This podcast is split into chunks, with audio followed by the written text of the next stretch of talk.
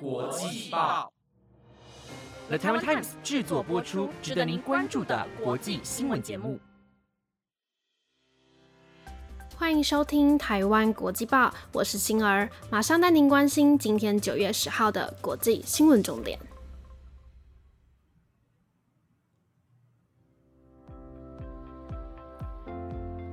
各位听众朋友，大家晚安。在进入新闻重点之前，想要先感谢大家一直给予我们的支持和建议。昨天我们也收到了一位听众对于节目的鼓励和可以让节目变更好的想法，真的非常感谢。有你们的回馈，国际报才能持续的成长和进步。之后也会针对这些宝贵的建议再做讨论和改变的，请各位敬请期待哦。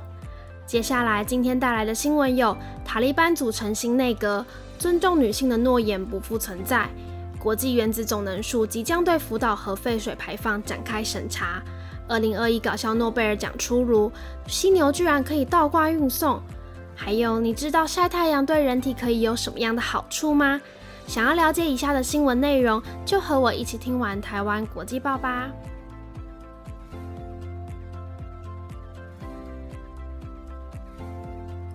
为您带来今天的第一则新闻。自从塔利班接管阿富汗后，大批阿富汗人民为了性命安全，因此想离开自己的家园，尤其是阿富汗的女性。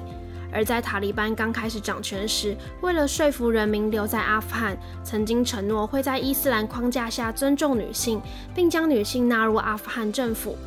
但就在这个月七号，塔利班宣布成立临时政府时，发现内阁的人员全部都是男性，没有一位女性。这样的做法不仅引起了外界的质疑，也让阿富汗妇女走上街头抗议。在塔利班刚取得政权时，曾经向人民与世界承诺会尊重女权，但在这几天面对各种质疑的声音时，塔利班的发言人哈希米在阿富汗新闻台的节目上回应表示，阿富汗妇女的本分就是生育，然后将伊斯兰的伦理教育给子女们，并且他也提到，女性是无法当部长的，就像把女性无法负荷的重担放在他们肩上一样。同时，他也在节目中批评了之前阿富汗政府的贪污与腐败。国际特色组织表示，在这个月四号到七号之间，许多阿富汗妇女冒着生命危险到街头举行示威活动。这些女性举着“没有政府可以否认女性的存在”以及“我会一遍又一遍高唱自由”的标语牌，并高喊着“阿富汗妇女万岁”。而一名示威女性表示，她们聚集是为了抗议塔利班成立的政府中没有女性的代表。但这些示威妇女最后却只得到了武装人员的驱散，并且有部分女性甚至遭到了鞭打。而塔利班发言人却只回应，这些示威群众不能代表全体阿富汗女性。这样的发展也让世界对阿富汗女权的未来感到非常担心。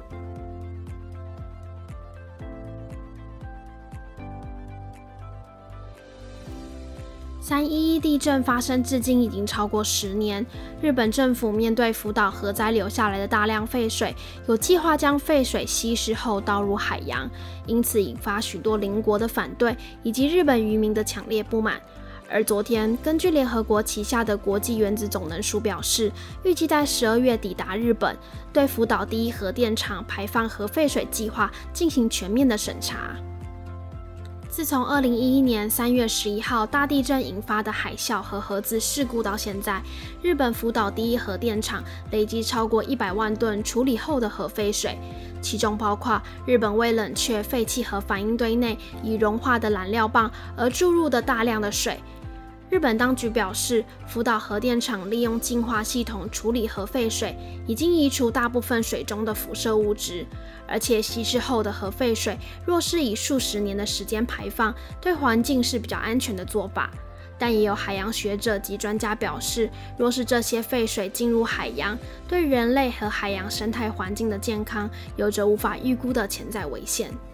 根据法新社报道，虽然国际原子总能署支持日本排放核废水计划，并认为这和其他地方处理核电厂废水的方式类似，但他们也会在检查期间咨询中国和韩国在内的专家。这次抵达东京展开检查程序的国际原子总能署副署长埃弗拉也在昨天表示，这次的审查包括了未来几年的多次小组和技术探访，并且会确保审查的客观及全面性。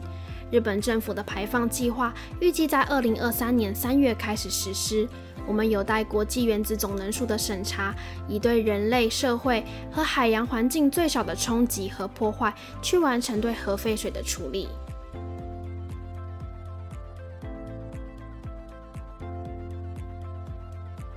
近两年，全球都笼罩在疫情的阴影下，许多国家为了防疫，不得不限制民众的活动范围和时间。大家只能在家里度过漫长的时光。BBC 一档科学播客节目提出了晒太阳的各种益处，并且介绍了什么方式晒太阳才能让健康有最大的效益。节目里的主持人迈克尔·莫斯利医生告诉大家，晒太阳不仅仅是为了补充维生素 D，阳光还可以改善情绪、降低血压、加强骨骼和肌肉，甚至还能增强免疫功能。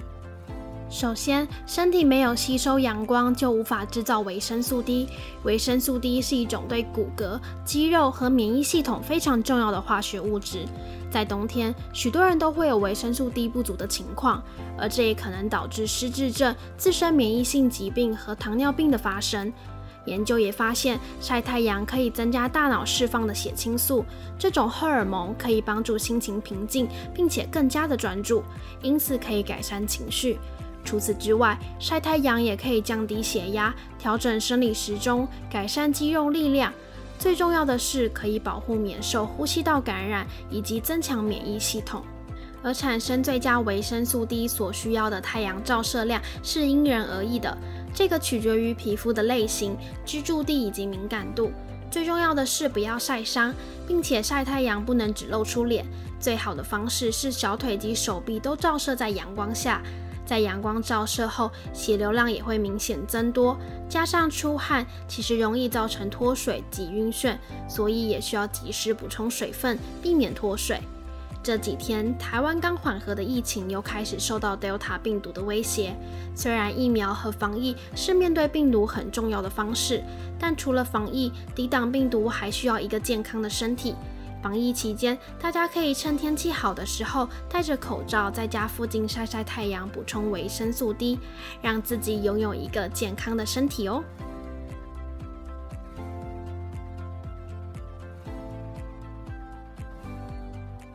大家应该都知道诺贝尔奖吧？但大家听过搞笑诺贝尔奖吗？今天搞笑诺贝尔奖公布了2021的得奖名单。其中包括了男人长胡子的演化过程，还有将犀牛倒吊过来运送会比较安全，以及其他的主题，像是口香糖和猫咪的叫声等等。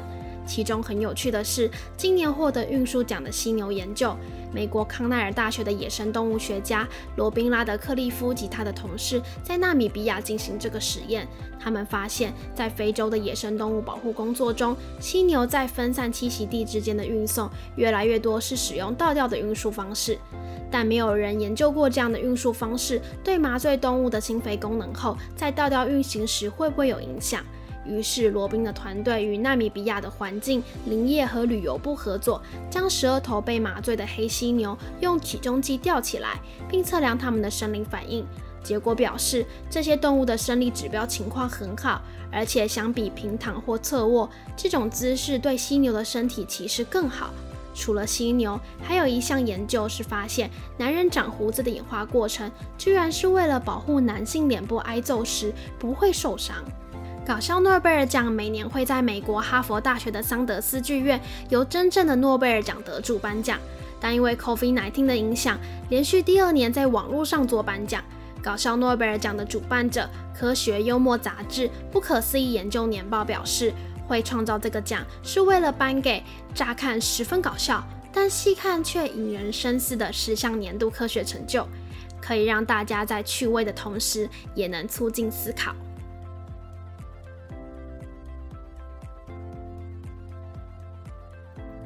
带您来关心今天的最后一则新闻：威尔许基金会公布了2021年威尔许化学奖得主，获奖者是台湾中央研究院前院长，也是国家生技医疗产业策进会的会长翁启惠。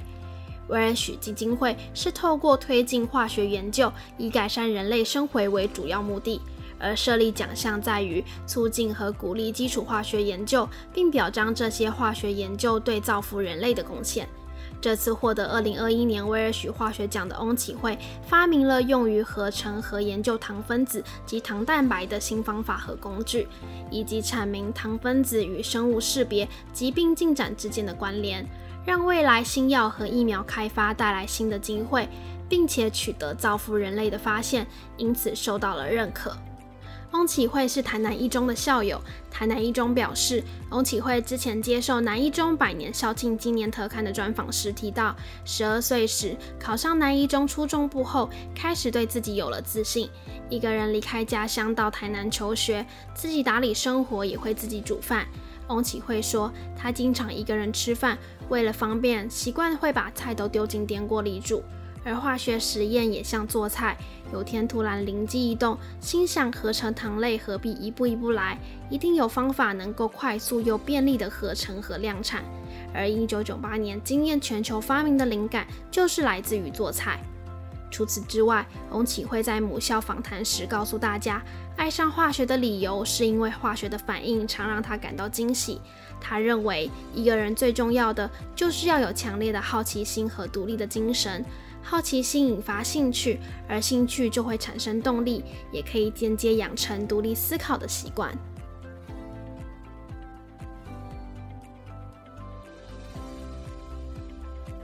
以上就是今天的台湾国际报。本节目有了 Time Times 直播，欢迎大家去追踪我们国际报的 IG，也可以在 Apple Podcast 底下留言哦。我是星儿，我们下礼拜见。